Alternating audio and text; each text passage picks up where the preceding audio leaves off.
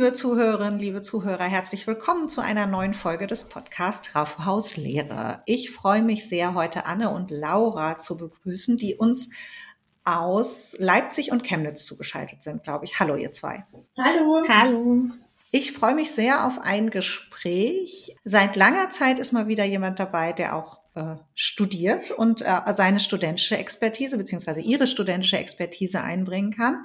Und wir werden auch über etwas reden, was ganz konkret in der Lehre stattfindet, nämlich TAPS. Was hinter der Abkürzung TAPS steht, Darum geht es in dieser Folge. Das werde ich auch in wenigen Minuten äh, erläutern. Und ansonsten gilt wie immer beim Podcast Trafo aus Lehre, es geht um Lehre an der Hochschule. Wir reden nicht länger als eine halbe Stunde und ähm, es wird hoffentlich einiges Spannendes, Neues, Anregendes äh, für die geben, die uns zuhören. Ähm, ja, damit würde ich meine Vorrede auch schon beenden und würde Anne und Laura bitten, sich mal kurz vorzustellen. Anne, magst du einfach anfangen? Ja, sehr gern. Vielen Dank, Claudia. Also, mein Name ist Anne-Kathrin Korsch. Ich bin Studierende an der TU Chemnitz und studiere Grundschullehramt im mittlerweile achten Semester. Meine Fächer sind Mathematik und Kunst, aber ich belege auch die Fächer Deutsch und Sachunterricht. Das ist in der Grundschule immer so. Okay, also große Fächervielfalt und äh, viele verschiedene Impulse. Laura, sag auch noch ein paar Sätze zu dir. Gerne, vielen lieben Dank. Mein Name ist Laura Hüser. Ich bin seit 2019 in der Hochschullehre tätig und seit Mai 2021 wissenschaftliche Mitarbeiterin an der Professur Fachdidaktik Deutsch der TU Chemnitz bei Michael Krelle. Aktuell unterrichte ich zu den Themen Leserechtschreibschwierigkeiten und Schreibkompetenz und arbeite parallel an meiner Promotion. Magst du uns noch verraten, zum, um was es geht in der Promotion? Gerne. Es geht um die Entwicklung pragmatisch kommunikativer Fähigkeiten von Grundschulkindern. Okay, also äh, wir tauchen ein bisschen, könnte man jetzt denken, ins Lehramtsstudium ab. Das tun wir aber eigentlich nur, weil es uns als praktisches Beispiel heute dienen wird. Denn es geht, wie schon angekündigt, in wenigen Minuten um das Thema TAPS, und wer die Abkürzung noch nie gehört hat, dem verrate ich jetzt schon mal, dass das für Teaching Analysis Pulse steht. Bevor wir aber zu den Tabs kommen, beziehungsweise ich vermute, dass es schon eine gute Überleitung zu dem Thema ist, würde ich euch beide bitten, dass wir, um euch noch ein bisschen besser kennenzulernen, ein paar Fakten wissen wir jetzt schon, ähm, mal hören, was für euch gute Hochschullehre ausmacht. Und jetzt drehen wir es einmal um. Jetzt würde ich Laura bitten zu starten. Was macht für dich gute Hochschullehre aus? Einerseits die Lernziele, also dass die Lernziele seminarübergreifend, aber auch in den einzelnen Sitzungen klar werden, dass die Studierenden auch nochmal den eigenen Lernprozess reflektieren und sich auch Gedanken zu ihren eigenen Lernzielen machen. Und andererseits auch so ein guter Wechsel aus aktivierenden Methoden, Input durch mich als Lehrperson und ähm, ja auch eigenständiger Arbeit und aktivierenden Phasen für die Studierenden. Das macht für mich gute Hochschullehre aus. Vielen Dank. Da kommen wir vielleicht auch gleich äh, nochmal zu im Laufe unseres Gespräches. Anne, was ist aus deiner Perspektive als äh, Studentin, was macht für dich gute Hochschullehre aus? Also ich finde, dass es eine Art Begleitung ist. Und zwar begleiten die Lehrenden unseren Lernprozess innerhalb des Studiums. Und da geht es auf der einen Seite natürlich um die Vermittlung von Wissen, was professionell aufbereitet wurde. Und natürlich werden uns auch Werte und Kompetenzen an die Hand gegeben, die wir später brauchen. Aber ich finde, dass das Ganze nicht immer reicht, nur das reine Vermitteln, sondern es sollte schon anregend dargestellt werden und uns motivieren, uns aktiv zu beteiligen und dann im Selbststudium selber weiterzulesen und sich mit dem Thema auseinanderzusetzen. Und ich finde jetzt gerade, wenn wir in dem Rahmen Seminar sind, das kann man ganz gut vergleichen mit der normalen Schulbildung. Also wir reden ja hier von der Erwachsenenbildung und ich gehe ja später in meine Grundschule. Aber jede Lerngruppe und jede Klasse ist ganz individuell. Und ich finde das eigentlich toll und auch gut, wenn die Lehrenden die Inhalte auch ein bisschen anpassen. Also sei es das Format, wie zum Beispiel kooperative Lehrformen oder sei es die Inhalte, wo Studierende bestimmte Wünsche haben. Und das i-Tüpfelchen finde ich ist eigentlich immer der Bezug zur Praxis. Also gerade jetzt bei Laura äh, beim Thema Leserechtschreibschwierigkeiten, das Seminar, was ich bei ihr besucht habe, war total praktisch angelegt und ich konnte mir halt super viele Infos auch mitnehmen für meinen späteren Lehrerberuf, wie zum Beispiel Auffälligkeiten, Diagnostikmöglichkeiten und den Umgang mit Kindern, die LAS haben. Mhm. Okay. Jetzt gehe ich sozusagen in deiner Vorstellung ein paar Schritte zurück. Du hast das Wort Beteiligung angesprochen und über eine Form der studentischen Beteiligung oder wie man Studierende auch gut einbinden kann, wollen wir reden. Ich würde Laura mal bitten zu starten, weil ich vermute, sie hat es, ich nenne es jetzt mal umgangssprachlich, angeschleppt in die Lehrveranstaltung, die TAPS, äh, dass du uns vielleicht nochmal erzählst, warum du TAPS in deiner Lehrveranstaltung durchführst warum dir das wichtig ist, aber vielleicht für die, die davon noch nie was gehört haben, äh, dass du uns auch noch mal zwei, drei Sätze sagst aus deiner Perspektive, was TAPs überhaupt sind. Mhm.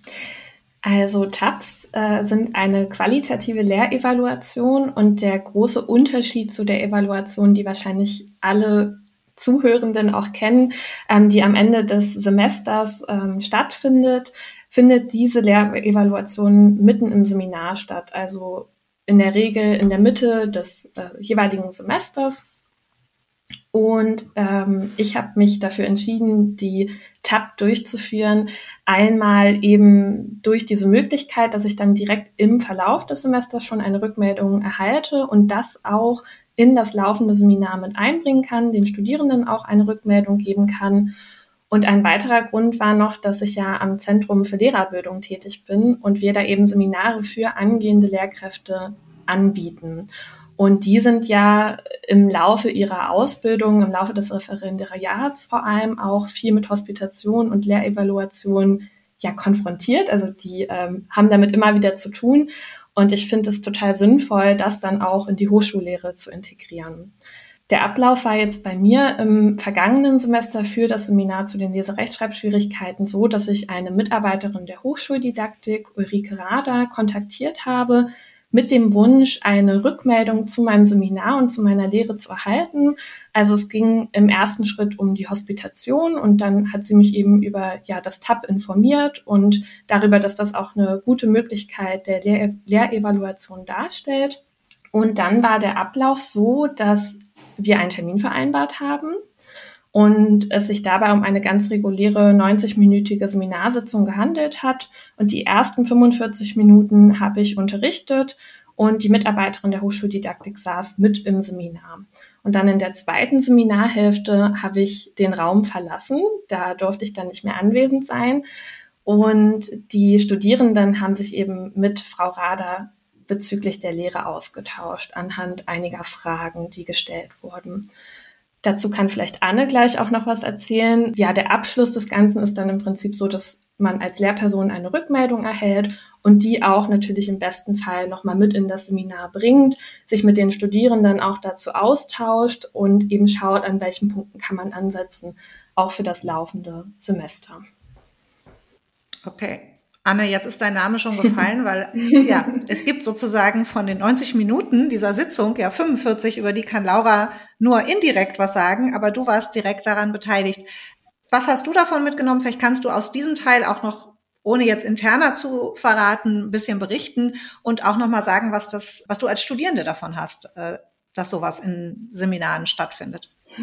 Genau, also äh, Frau Rader hatte mit uns halt dann die restliche Zeit zur Verfügung, wo wir nochmal gemeinsam über die Veranstaltung sprechen konnten. Und da ging es dann wirklich darum zu schauen, äh, was hilft uns beim Lernen innerhalb der Veranstaltung, was hindert uns an dem Lernen und was könnte jetzt noch verbessert werden an der konkreten Lehrveranstaltung von Laura.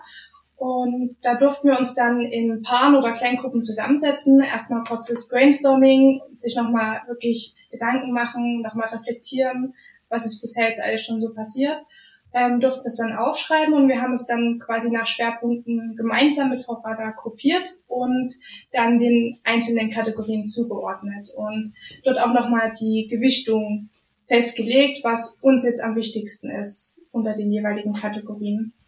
Genau, und ich finde, ja, Laura hatte das schon erwähnt, also normalerweise wird es bei uns nicht so durchgeführt. Das war jetzt das erste Mal, dass ich sowas erlebt habe. Und ja, ich fand, es hatte auch ein Stück weit was von Partizipation zu tun. Also wir Studierenden können wirklich aktiv die Lehre mitgestalten, so hatte man zumindest das Gefühl, und es auch für uns verbessern. Also die ganzen Schmerzpunkte ansprechen, anonym. Und Frau Rade hatte da wirklich immer ein offenes Ohr. Wir konnten wirklich alles loswerden, was wir auf dem Herzen hatten. Und wir wurden sehr ernst genommen und es war natürlich für uns auch ein Stück weit eine große Wertschätzung, dass wir da auch so ehrlich und offen sein konnten. Genau. Okay. Äh, also, was ich ja, auch hilfreich an dem Ganzen fand, ähm, ist einfach nochmal zu reflektieren, selber auch als Studierende, ähm, was hilft mir denn eigentlich beim Lernen und was hindert. Das, darüber denkt man gar nicht so oft nach, weil man ist ja gebunden daran, wie die Lehrveranstaltung stattfindet, aber sich wirklich da nochmal aktiv Gedanken zu machen, war sehr hilfreich. Jetzt habe ich dazu natürlich gleich eine Nachfrage. Magst du mit uns teilen irgendein Beispiel, was dir beim Lernen hilft oder was du dort für dich nochmal herausarbeiten konntest, was dir beim Lernen hilft oder was für dich auch beim Lernen hinderlich ist? Also hilfreich ist für mich auf alle Fälle, dass Lernziele von vornherein festgesetzt wurden. Also dass man genau am Anfang der Veranstaltung immer weiß, heute behandeln wir die und die Themen und das und das sollten wir am Ende der Veranstaltung wissen und können. Und auf der anderen Seite finde ich das immer schön, wenn es abwechslungsreich äh, gestaltet ist, das Seminar. Also nicht nur frontal, weil, um ehrlich zu sein, reicht die Konzentrationsspanne nicht. Das lernen wir ja äh, in der Pädagogik sehr schnell, dass die Aufmerksamkeitsspanne sehr kurz ist. Und da ist es hilfreich, kooperative Maßnahmen wie zum Beispiel kurze Partnerarbeit oder Gruppenarbeit einzuschieben, um da mal kurz einen Ausgleich zu schaffen, um danach wieder voll konzentriert dabei zu sein. Und da bleibt natürlich auch viel mehr hängen, wenn man mit anderen Studierenden darüber sprechen kann. Ja, also wir nehmen diese Podcast-Folge im Mai 2023 auf. All die Lehrenden, die jetzt zuhören, denken Sie doch mal kurz nach. In den letzten Wochen haben Sie die Lernziele immer transparent gemacht oder nicht. Es tut nicht weh.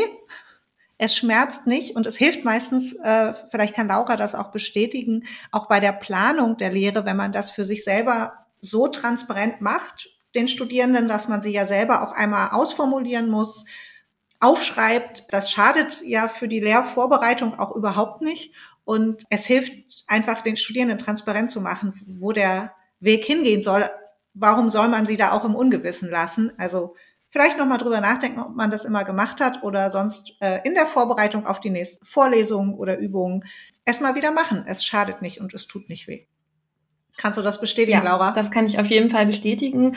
Und wie du gerade auch schon gesagt hast, es hilft total bei der Lehrplanung, weil man sich erstmal Gedanken dazu machen muss, welche Kompetenzen sollen die Studierenden eigentlich mitnehmen, welche Lernziele verfolge ich mit der konkreten Sitzung und dann kann man auch die Methoden entsprechend anpassen und überlegen, okay, jetzt für dieses Lernziel eignet sich eher die Methode.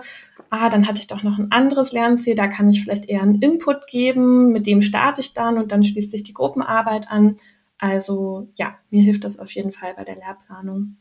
Und es hilft ja auch manchmal, um nochmal zu checken, mache ich die Methode nur, weil ich die Methode mhm. kenne oder hat die Methode auch in dem Sinne einen konkreten, konkreteren Sinn und Zweck, um zu dem Ziel hinzu führen oder brauche ich auch, genau wie Anne ja gerade auch schon gesagt hat, diese Gruppe ist ja einmalig, brauche ich für die Gruppe vielleicht eine andere Methode als die Methode, die ich die letzten Semester immer gemacht habe, weil als Lehrender an Hochschule, ob nun HAW oder Uni, macht man ja viele Veranstaltungen auch sehr regelmäßig und fast jedes Semester oder jedes zweite Semester oder manchmal sogar Veranstaltungen mehrfach mit verschiedenen Studierendengruppen und da stellt man ja auch immer wieder fest, dass Studierendengruppen unterschiedliche Methoden brauchen, um die gleichen Ziele zu erreichen.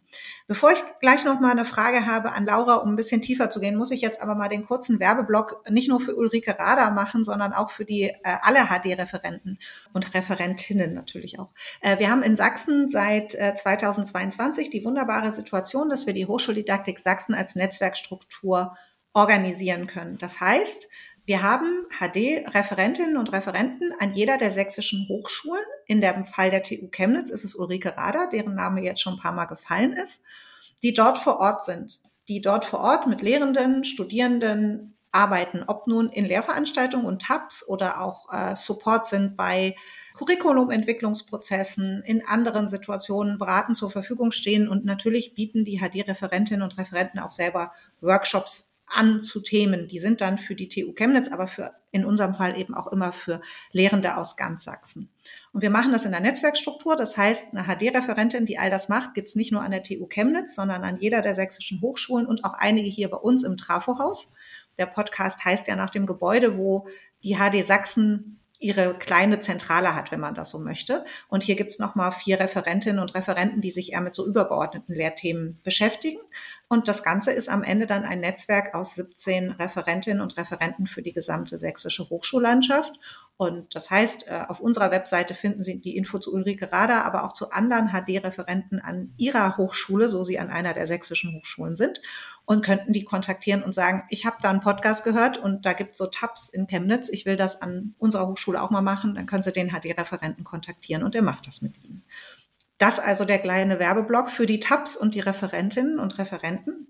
Jetzt aber mal zu eurem konkreten Tab zurück. Was hat dann Ulrike, Laura, wenn du damit was was teilen möchtest, mit dir geteilt, nachdem sie den Tab gemacht hat, wo du sagst, das war dann auch ein cooler Effekt noch für die Lehrveranstaltung, weil du ja gerade am Anfang gesagt hast, du fandest es gut und wichtig, dass es auch nicht summativ am Ende ist, sondern mittendrin mal diese Form der Evaluation gab. Ähm, was hat sie mit dir geteilt, was für die Lehrveranstaltung gut war oder sogar auch jetzt für die Lehrveranstaltungen, die du für die nächsten Semester dann geplant hast? Ja, ich kann ein ganz konkretes Beispiel nennen, was mir direkt einfällt. Eine Rückmeldung war, ganz kurz zum Hintergrund, ich steige immer mit einer Wiederholungsfrage ein. Das ist in der Regel eine ganz kurze, knappe Frage, die einen Aspekt aus der vorherigen Sitzung abfragt. Das ist eigentlich so der Einstieg, mit dem wir jede Woche beginnen. Und da kam die Rückmeldung, dass die Frage nicht konkret genug ist. Also die Studierenden haben zurückgemeldet, dass sie häufig gar nicht so richtig wissen, auf was ich jetzt genau hinaus will. Und deshalb dauert die pädagogische Geisterstunde ähm, auch so lange. Also deshalb stehe ich dann mhm. vorn und warte auf die Antworten. Ähm, und die Studierenden wissen im Prinzip gar nicht, worauf will Frau Hüser jetzt eigentlich hinaus? Das ist etwas, mhm. was ich direkt mitgenommen habe und versucht habe umzusetzen und was ich jetzt auch in weiteren ähm, ja, Semestern und Seminaren berücksichtigen werde, dass diese Wiederholungsfrage zum Einstieg einfach nochmal viel konkreter ist. Ein weiterer Punkt, über den ich vorher noch gar nicht so nachgedacht habe, ist die Konstellation im Raum. Also uns werden okay. als Lehrperson ja in der Regel die Räume zugeteilt. Daran kann man dann im ersten Schritt nicht so viel machen. Es gibt eben Räume, die sind ähm, sehr gut geeignet. Es gibt Räume, die sind gerade auch, wenn man äh, sich in den wärmeren Monaten befindet, vielleicht nicht so gut geeignet, weil dann möchte man lüften und die Straßenbahn fährt direkt draußen vorbei. Ähm, genau, aber man hat diesen Raum sozusagen als Grundvoraussetzung. Ich habe aber nicht darüber nachgedacht, dass man in dem Raum an sich ja auch nochmal Möglichkeiten hat. Also man kann durchaus ähm, in so einer Seminargruppe auch die Tische anders anordnen, zum Beispiel für Gruppenarbeiten oder für so interaktive Formate wie so ein Infomarkt zum Beispiel. Mhm. Und ich als Lehrperson habe ja auch die Möglichkeit, mich im Raum zu bewegen. Also das ist eine Rückmeldung, ja. die kam, ähm, dass ich zwar relativ frei spreche, aber immer vorne stehe. Also wenn ich mhm. den Input gebe, hat es trotzdem viel vom Frontalunterricht, weil ich eben vorne stehe und alle schauen nach vorne zu mir und zu den Folien. Und das ist auch was, was ich mir jetzt zu Herzen genommen habe, was ich versuche regelmäßig umzusetzen, dass ich mich einfach auch mal in verschiedenen Positionen im Raum befinde und ähm, nicht immer direkt vorne vor dem Laptop und neben den Folien sozusagen stehe. Ja, erinnere ich auch. Ich hatte ja die Chance, äh, ich bin mal nach Sachsen gekommen, äh, um zu lehren. Mhm. Ich habe also an sächsischen Hochschulen, unter anderem auch an der TU Chemnitz von 2012 bis 2016 Lehre gemacht. Und äh, genau, dieses sich im Raum bewegen, ne, auch wenn dann manchmal ist das ja gar nicht so einfach, weil es gibt immer noch äh, Seminarräume, wo die Tische irgendwie festgeschraubt sind und all sowas. Aber trotzdem, wie sehr sich die Perspektive ändert, wenn man auf einmal irgendwo mitten im Raum steht oder hinten im Raum steht und äh, dass man nicht immer nur ähm, ja, immer nur vorne sein muss. Man sieht den Raum anders und man sieht vor allem die Studierenden anders, die in dem Raum aktiv sind. Eine meiner liebsten äh, Situationen, das vielleicht nur als Anekdote jetzt noch am Rande. Ich hatte die Chance, hier in Leipzig lange in einem Gebäude zu lernen, was ähm, in einem großen Park ist. Äh, und wir haben im Sommer, weil du das gerade angesprochen hast, tatsächlich ein paar Seminarsitzungen unter einem Baum gemacht und es war dann eher so ein Lehrgespräch, aber man hatte keinen Flipchart, man hatte keine Tafel, man hatte keinen Beamer, man hatte eigentlich nichts, außer dass die Studierenden und ich unter diesem Baum im Schatten gesessen haben und äh, es sind aber Seminarsitzungen, an die ich mich sehr eindrücklich erinnere, weil das eine eine schöne Arbeitsatmosphäre war. Das war auch Glück. Äh, Anne, was sagst du dazu? Hast du, hast du das auch wahrgenommen, dass Laura was geändert hat? Also ist das, ist dir das aufgefallen? Ja, doch deutlich. Okay. Ja, also äh, gerade jetzt erstmal mit dem Raum, da ging jetzt erstmal nicht so viel zu ändern, weil auch noch andere Veranstaltungen da drin sind. Aber andere Kritikpunkte, die wir noch äh, aufgenommen hatten, gerade so stimmliche Variation und so weiter, Lautstärke, wurden auf alle Fälle sofort berücksichtigt und umgesetzt. Und Laura hat sich da wirklich sehr große Mühe gegeben, ähm, alles zu verbessern, was ja wir vorgeschlagen haben. Und das war natürlich auch für uns schön. Hat sich da auch atmosphärisch was geändert zwischen Studierenden und Lehrenden, weil diese Offenheit allein schon da war, so eine Sache wie Tabs auch zu machen? Also hat das schon was auch geändert, vielleicht unterbewusst? Laura, Anne, was denkt ihr? Also ich denke, der Respekt ist einfach auch noch mehr gewachsen, dass sich jemand traut, äh, von den Lehrenden da mal eine Hospitation durchführen zu lassen und uns dann auch noch die Möglichkeit gibt, daran mitzuwirken. Ich glaube, das hat man äh, schon gemerkt und auch jetzt in den Pausenräumen und so wird auch öfter noch mal drüber gesprochen und gesagt, das ist voll cool, das haben wir noch nicht gesehen. Ähm, das ist was komplett Neues und um ehrlich zu sein, war es vorneweg ja eigentlich immer nur entweder ein kurzer Fragebogen oder eine Art warme Dusche. Und das ja. bringt uns Studenten dann in der Regel nicht ganz so viel wie jetzt diese Möglichkeit. Okay. Laura, wie siehst du das? War das für dich auch nochmal atmosphärisch was gemacht mit, in der Zusammenarbeit mit der Studierendengruppe? Ja, doch, würde ich schon sagen. Ich glaube, das TAP hat auch einen Raum zur Identifikation geboten. Also auch die Kombination auch aus Hospitation und TAP, weil die Studierenden natürlich auch an dem Tag gemerkt haben, dass ich in der ersten Dreiviertelstunde, in der ich noch anwesend war, schon auch aufgeregt war. Es ist ja doch was anderes, wenn nochmal jemand mit im Raum sitzt und so ganz genau die Lehre und äh, ja die Methoden begutachtet. Und ich glaube, das hat wirklich dann auch einen Platz geschaffen zur Identifikation und habe tatsächlich auch einige Male auch eine positive Rückmeldung dazu bekommen, was mich natürlich sehr gefreut hat. Ja.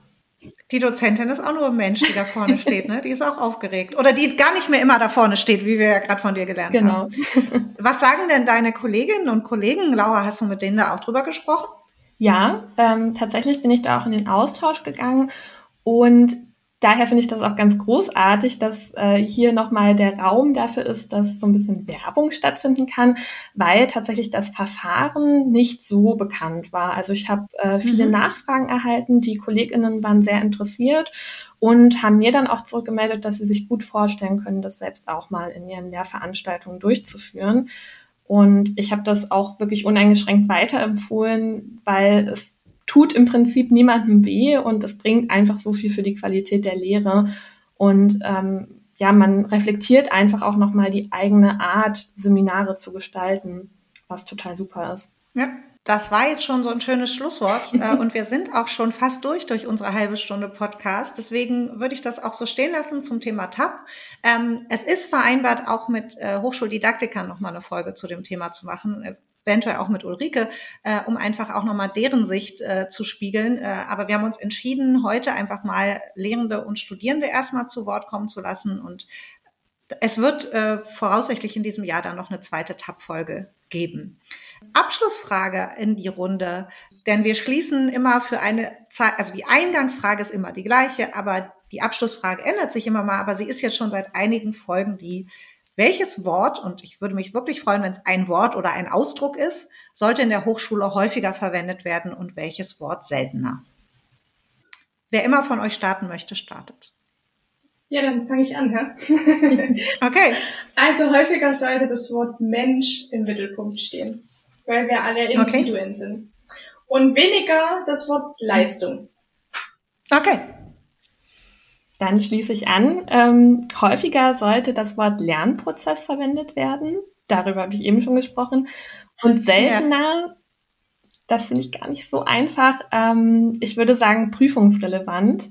Okay. Einfach in Kombination mit diesem Lernprozess, dass nicht immer nur die Prüfung am Ende in den Fokus rückt, sondern auch der Lernprozess als Prozess an sich tatsächlich mit in den Blick genommen wird. Genau.